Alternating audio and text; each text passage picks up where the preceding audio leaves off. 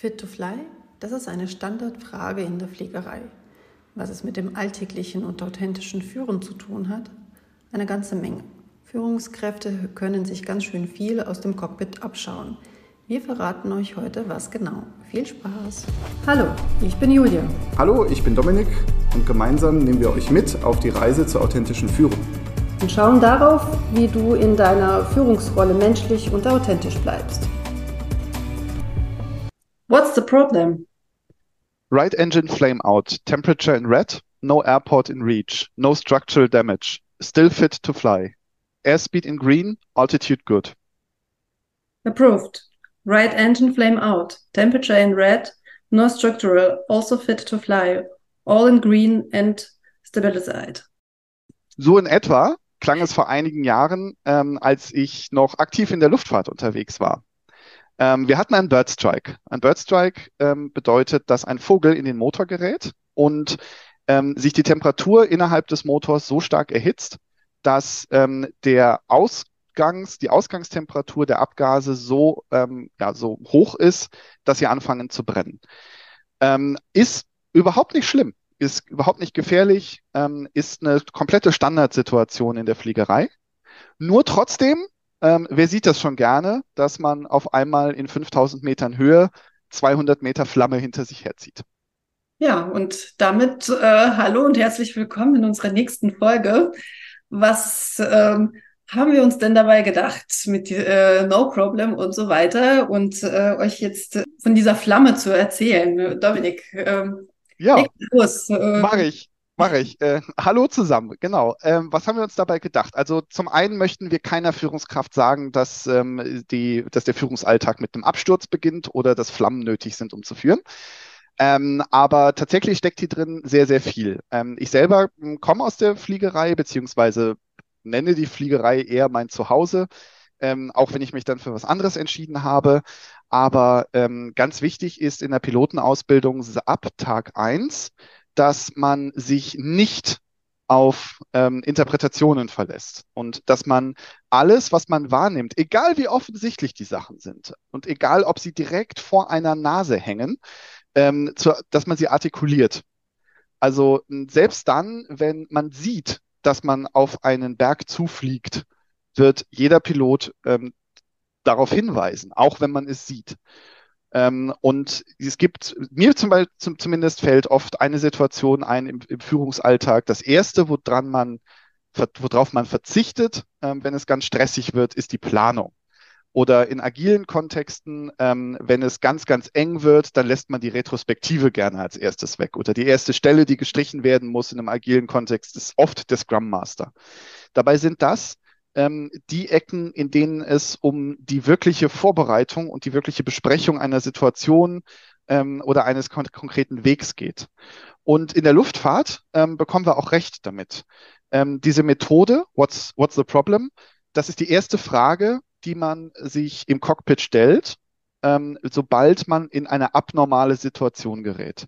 Und abnormal ist alles, ähm, was eben nicht mehr Routine ist. Also alles, sobald jetzt, ähm, keine Ahnung, zum Beispiel ein, ein Bird Strike passiert, der überhaupt nicht gefährlich ist. Das kann aber auch zum Beispiel sein, dass einfach nur eine Öltemperatur steigt oder ein Öldruck steigt. Ähm, was in ganz vielen Fällen einfach nur an einer Unterschied, an einer Falschbeladung eines Flugzeugs liegen kann. Ne, es ist eine Seite stärker beladen, deswegen läuft die Turbine ein bisschen stärker. Trotzdem spricht man dann von einer erstens abnormalen Situation. Also man erkennt gegenseitig an, diese Situation ist kein Normalfall mehr. Wir müssen jetzt uns mit dieser, Abnormali mit dieser Abnormalität beschäftigen. Und das beginnt damit, dass einer, bei der Lufthansa steht das genauso sogar in den Betriebsbüchern ähm, oder in den Betriebsanweisungen, dass einer der Piloten in dem Fall sagt, what's the problem? Weil das ist für beide das Signal, sich gegenseitig die gleiche Situation in Worten zu beschreiben. Also sich gegenseitig zu sagen, was gerade wirklich ähm, passiert. Und dabei wiederholen sie sich. Wir beide haben gerade genau das Gleiche gesagt. Wir haben beide genau das Identische uns vorgelesen, ähm, was einfach dafür sorgen soll, dass wir bei beiden die gleichen Informationen im Kopf sind und die gleiche Situation ähm, wirklich beschrieben ist. Und man aber auch die Möglichkeit bekommt, dem entgegenzusprechen. Ne, und eben zu sagen, ja, nee, sehe ich jetzt anders. Für mich stellt sich die Situation anders dar.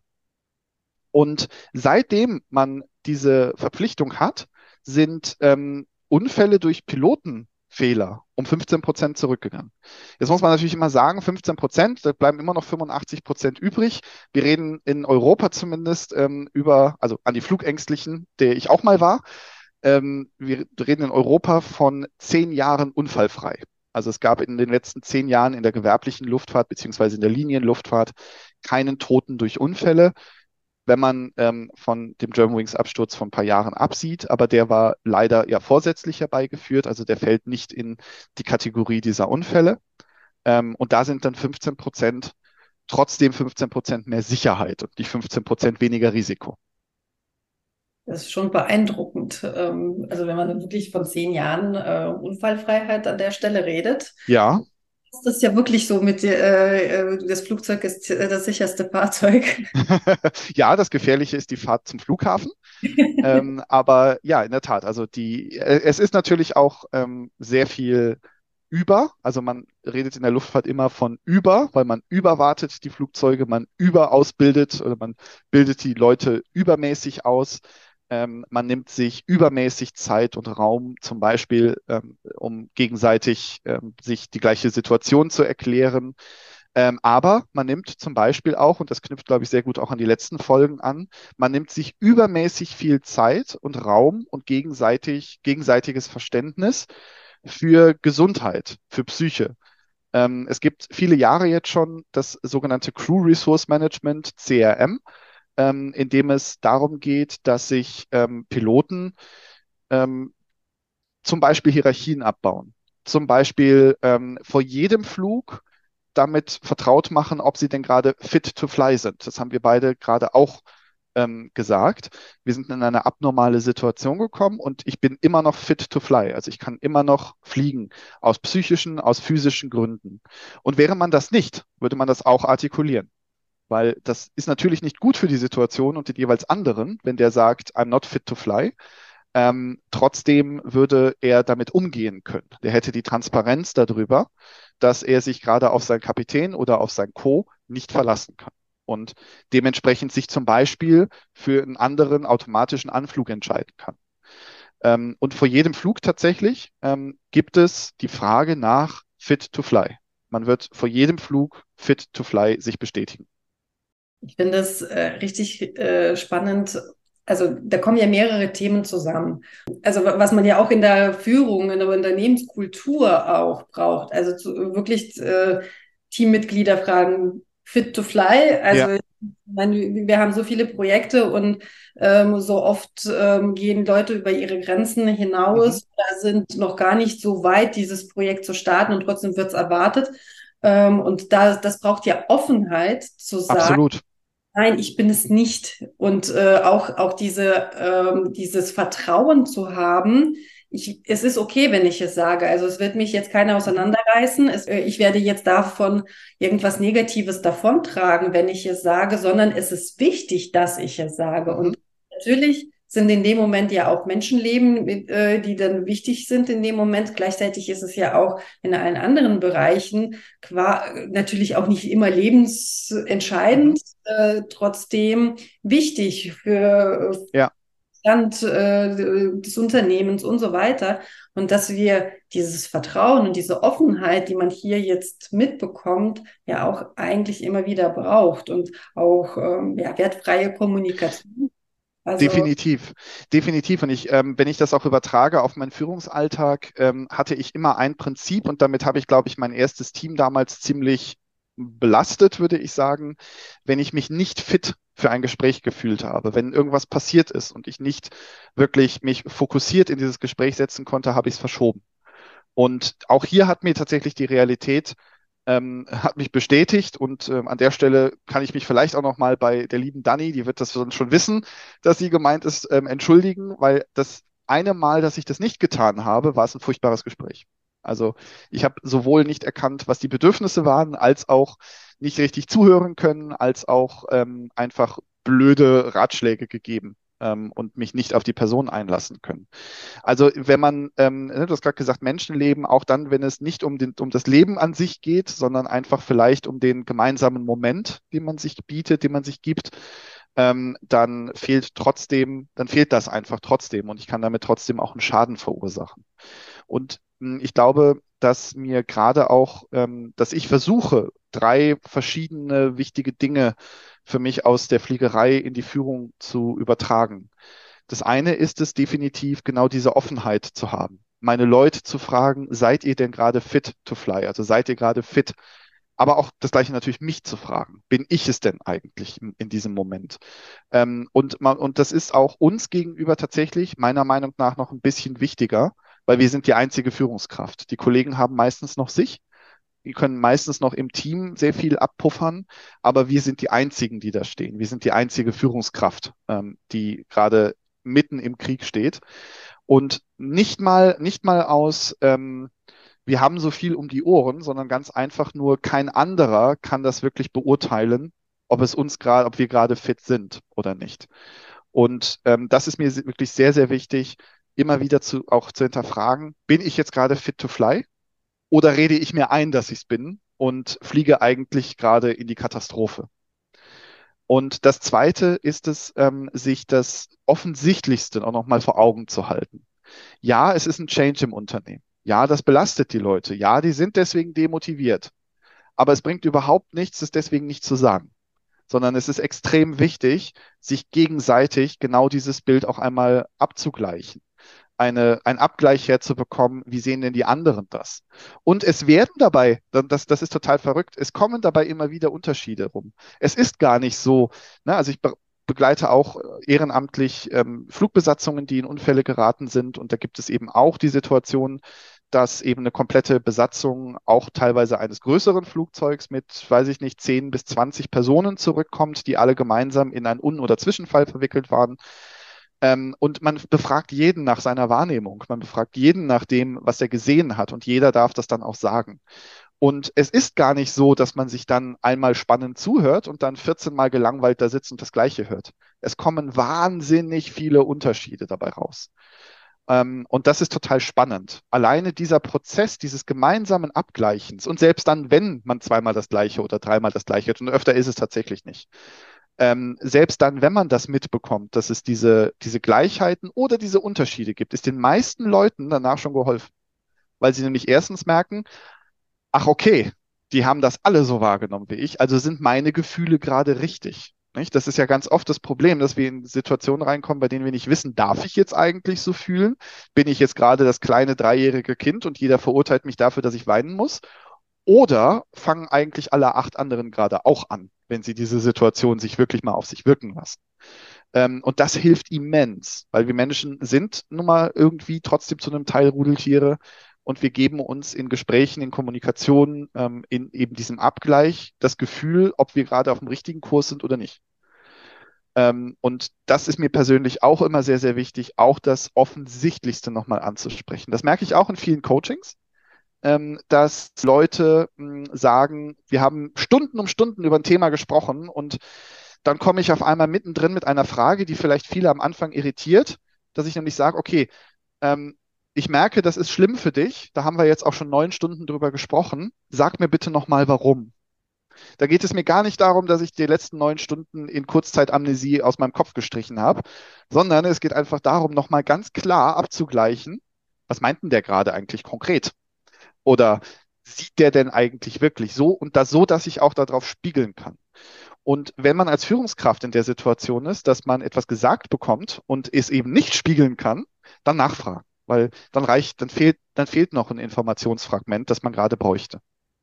Und eine dritte Sache steckt für mich da auch noch drin, ähm, und das ist ein bisschen mh, die Frage nach, ähm, nach der gegenseitigen Ernsthaftigkeit in Anführungsstrichen wenn Piloten unterwegs sind, wenn sie einen Anflug durchführen, vor allem auch in schlechteren Bedingungen, ähm, sei es im Nebel, sei es im Wind, sei es im schlechten Wetter, sei es auch an einem komplett neuen Flughafen, den man noch nicht kennt, dann ist eine extrem wichtige Sache, die sie gegenseitig tun, sich zu bestätigen. Also sie geben sich wirklich, sie sagen während eines Anflugs, das sieht gut aus, ähm, sie artikulieren, genau, du bist genau auf dem Gleitstrahl ähm, oder genauso weiter oder sagen sich auch einfach, das ist ähm, eine sehr häufige Formulierung, Airspeed in Green, also Geschwindigkeit in Ordnung. Ähm, oder Airspeed Blue ähm, ist mittlerweile eine andere Formulierung, die einfach durch einen bestimmten Geschwindigkeitsbereich kommt, den, den die Hersteller angeben der Flugzeuge, ähm, um sich nur zurückzuversichern. Natürlich kann der fliegende Pilot gerade auch auf den Tacho gucken und sieht das dann schon. Natürlich würde auch ein Flugzeug aufpassen und einen nicht zu langsam werden lassen, gerade in, bei den moderneren. Ähm, aber trotzdem gibt man sich gegenseitig eine Rückversicherung. Ne? Und man sitzt zu zweit nebeneinander und ähm, einer von denen ist der Pilot Monitoring, der andere ist der Pilot Flying. Also der eine überwacht den Flug, der andere fliegt das Flugzeug. Meistens, oft ist es so, dass der Co-Pilot fliegt, weil der soll ja irgendwie das alles noch lernen. Und der Kapitän daneben sitzt und monitort. Und ähm, naja, wie heißt es immer so schön, der eine trägt die Wasserflaschen, der andere die Verantwortung. Ähm, er muss eben daneben sitzen und zugucken, aber man rückversichert sich permanent. Und ein Beispiel dazu ähm, gab es in der Vergangenheit, ähm, wenn ich Side-by-Side-Coachings gemacht habe, also mich Side-by-Side zu den Mitarbeitern gesetzt habe, was ich musste. Ich war ähm, beziehungsweise bin mein Leben lang irgendwie durch IT-Sicherheit geschlittert oder durch das Thema IT-Sicherheit und ich war gesetzlich dazu verpflichtet zu prüfen, ob meine Leute ähm, das richtig und gut machen, ob sie genug Ausbildung haben und so weiter. Das schreibt ähm, in den Banken die BaFin vor. Und hier habe ich immer gemerkt, wie viel Unsicherheit entsteht, bloß weil ich daneben sitze. Aber gleichzeitig, wie schnell und wie viel übermäßige Sicherheit entsteht, wenn ich das rückversichere, was ich sehe. Also sowas wie, ah, verstehe, da, da machst du, da machst du diese Kontrolle noch dahinter. Ja, das ist eigentlich total gut. Das sollten wir vielleicht einfach mal irgendwann in einem Teammeeting besprechen. Ne? Und wie viel einfach da ist, zu spüren, jemand sitzt neben mir, hält aber meinen Rücken, hält mich aufrecht und nicht sitzt daneben und ähm, guckt Löcher in das, was ich da gerade tue. Und das ist beispielsweise in der Luftfahrt, deswegen genieße ich auch die Luftfahrt wahnsinnig, ähm, ein, eins der Grundprinzipien. Es gibt, klar gibt es verschiedene Airlines, es ist ein Markt, es ist ein konkurrierender Markt, ähm, aber beispielsweise damals, als ähm, Air Berlin pleite gegangen ist, ist ein Ruck durch die gesamte fliegerische Landschaft in Europa gegangen. Ähm, es ist die Initiative United by Wings entstanden, ähm, die eben sich genau zum Auffangen der Kollegen und Kolleginnen von Air Berlin ähm, aufgestellt hat, weil es eben genau diese Gegenseitigkeit, dieses Gegeneinander nicht gibt. Und die, ähm, und das ist eins der unglaublichen Prinzipien, die man in jeder Stelle wiederfindet. Jeder hat das Ziel, sicher und von mir aus im zweiten auch noch komfortabel, aber überwiegend sicher anzukommen. Und das ist das, was es so sicher macht. Ne? Das ist das, was es so wahnsinnig, wahnsinnig ähm, übermacht, weil es ist übermäßig viel Kollegialismus, es ist übermäßig viel zueinander stehen. Ähm, und das sieht man einfach auch in jeder, in, in jeder Sparte und in jedem Betrieb. Ja, klasse. Also ich finde, das ist ein schönes, äh, sehr, sehr schönes Beispiel für sehr viele wichtige äh, Sachen. Jetzt haben wir ja vorhin schon das Thema Fit to Fly und Offenheit ähm, angesprochen. Und ich finde halt wirklich dieses Multi-Crew-Setting, was du ja äh, gesagt hast. Ähm, ich bin ein großer Fan davon, dass man Führung äh, mit mindestens zwei Personen besetzt, die sich gegenseitig unterstützen können, wie du es vorhin auch gesagt hast, immer wieder bestätigen können, dass man auf dem richtigen Weg ist. Und äh, in dem Moment musst du dich ja auch äh, mehr oder weniger auf deinen Partner hier in der äh, Ver ja. verlassen und sagen, okay, ich bin, äh, und man muss sich auch darauf einlassen. Also ja, ich bin in der richtigen Spur, es ist alles, äh, mhm. es ist die richtige Geschwindigkeit und äh, du, du hörst das und es äh, erfordert auch aktives Zuhören und ähm, mhm. ähm, das, das fehlt so oft einfach mal wirklich genau hinzuhören, äh, was sagt mir mein Gegenüber. Es ist so, und das braucht ja auch Zeit. Also das, äh, ich finde, das ist auch ein wichtiger Faktor, den du vorhin angesprochen hast. Alle meinen, die haben nie Zeit für, für diese mhm. wichtigen Gespräche. Ähm, und wir haben ja auch aus der Folge mit dem Christian, äh, wo es um, um das Thema Träume auch ging, ähm, auch gehört, es braucht eigentlich mehr, noch mehr von dieser Zeit, die wir in unsere Mit Mitarbeitenden, Mitreisenden investieren, weil es diese Verbindung schafft. Und ähm, äh, ja, da kann man eigentlich nicht genug Zeit dafür verwenden, weil du dich in dem Moment ja dann, äh, du willst ja, dass alle fit to fly sind und diese mhm. Zeit braucht es einfach. Und ähm, ja, auch und tatsächlich kann ich auch an der Stelle äh, wirklich, wirklich Mut machen, ne? weil in vielen Unternehmen ist das so, auch die, die ich begleiten darf, merkt man immer wieder, ähm, es kommt so eine Rückmeldung von, boah, nee, das schaffen wir nicht, da kommen wir nie hin, unsere Kultur ist eine andere, habe ich bei, einem, bei meinem letzten Arbeitgeber sehr oft gehört. Ähm, man darf sich, man darf immer nicht vergessen, die Fliegerei war kein, ist und war kein Schlaraffenland. Ne? Also wenn ich mal 15 hm, oder 20 Jahre in die Vergangenheit gehe, und die gibt es heute auch noch, diese Kapitäne oder Piloten, war ähm, die Fliegerei unfassbar hierarchisch. Ne? Also der Kapitän hatte das Sagen und wenn der Co-Pilot was anderes gesagt hat, dann gab es aber schon Stunk im Cockpit. Ähm, und es, die Luftfahrt hat es in kürzester Zeit geschafft, sich daraus zu transformieren, ohne dass etwas verloren gegangen ist. Und so, dass jeder auch gesehen hat, ja, das ist wichtig und richtig, sich da zu verändern und eben auf neue Gegebenheiten einzustellen. Ähm, und tatsächlich ist das Führungsverständnis im Cockpit autoriativ. Das bedeutet, der Kapitän hat das Sagen, der Kapitän hat die Verantwortung, ist aber seiner gesamten Besatzung zugewandt. Also er trägt die Verantwortung mit. Er ist am Ende natürlich der, der vom Richter sitzt, wenn was passiert, oder der, der sich die Schuld gibt, wenn ein Unfall tödlich endet oder wenn er eine falsche Entscheidung getroffen hat. Aber er trifft die Entscheidung eben nicht mehr auf dem Thron, sondern er trifft sie eher im Glashaus mit allen gemeinsam. Und das ist, ähm, das hat funktioniert, ohne dass etwas verloren geht. Und wenn ich an Anflüge denke ähm, oder auch an, an, an, an Notfälle denke in der Fliegerei, da ist keine Zeit. also da ist jeder Handgriff ab dem Zeitpunkt, wo man auf die Startbahn rollt, bis man auf Reiseflughöhe ist und andersrum, sobald man sie verlässt, bis man wirklich das Flugzeug abgeschaltet hat und übergibt, ist jeder Handgriff programmiert. Es gibt keine, Plau keine Plaudereien, es gibt keine Gespräche über das Wetter, es gibt nichts, also nicht über das Wetter im Smalltalk-Sinne, sondern eher über das Wetter im, im professionellen Sinne. Ähm, es gibt da eben, und es ist klar, wer welchen Hebel drückt, welchen Knopf schiebt, ähm, an welchem Rädchen dreht. Das steht von vornherein fest. Ähm, und schaut auch gerne mal auf YouTube vorbei, ähm, gebt sowas ein wie, weiß ich nicht, Airbus 320 Take-Off Cockpit. Dann wird man sehen, dass man bei allen Airlines die gleichen Momente wiederfindet. Sobald man auf die Startbahn rollt, gibt es ein gegenseitiges Bestätigen. Ne? Sobald man die Turbinen bis zur Hälfte aufgedreht hat, ähm, sagen beide stabilized. Also beide sagen, die Triebwerke laufen und sonst sagt man nichts. Wenn irgendwann die Vollgas ist, sagt man Take, take Power Set.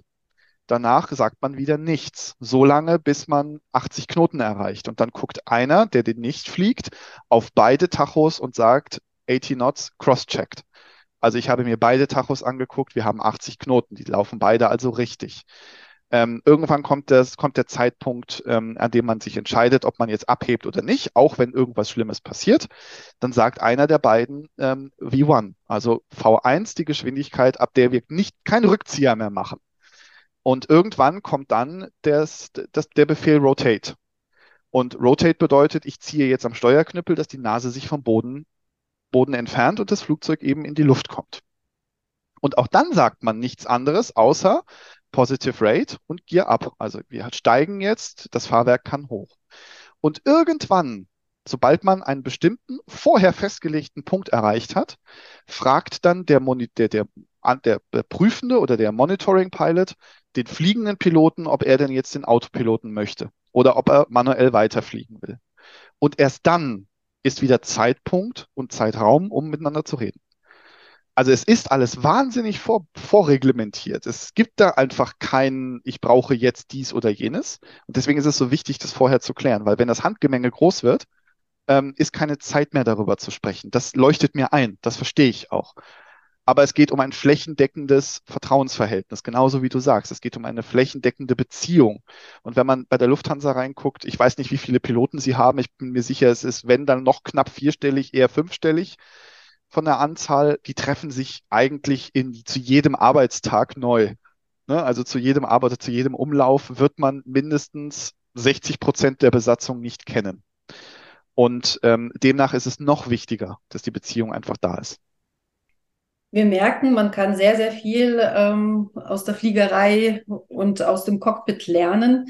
Also, liebe Führungskräfte, ähm, lasst euch gerne darauf ein, fragt mal eure Crew, fit to fly, what's the problem und äh, hört genau hin, was, was sie euch sagen, gleicht es ab mit dem, was, was ihr sagen würdet, was seht ihr, was sieht, äh, was sehen eure Crewmitglieder und äh, ja, habt Vertrauen und nehmt euch auch die Zeit. Mhm. Definitiv. Gibt es von deiner Seite noch was zu ergänzen? Habe ich was vergessen, was ihr. Hast du überhaupt nicht. Wie immer ist es ein Traum mit dir. so. Ja, dann ähm, wünschen wir euch auch äh, traumhaftes Zusammenfliegen mit eurer Crew und äh, ja, genau. bis zum nächsten Mal. Wir freuen uns schon auf die nächste Folge. Genau, bis zum nächsten Mal und wie man in der Fliegerei sagt, äh, bye bye, tschüss und äh, goodbye, happy landings.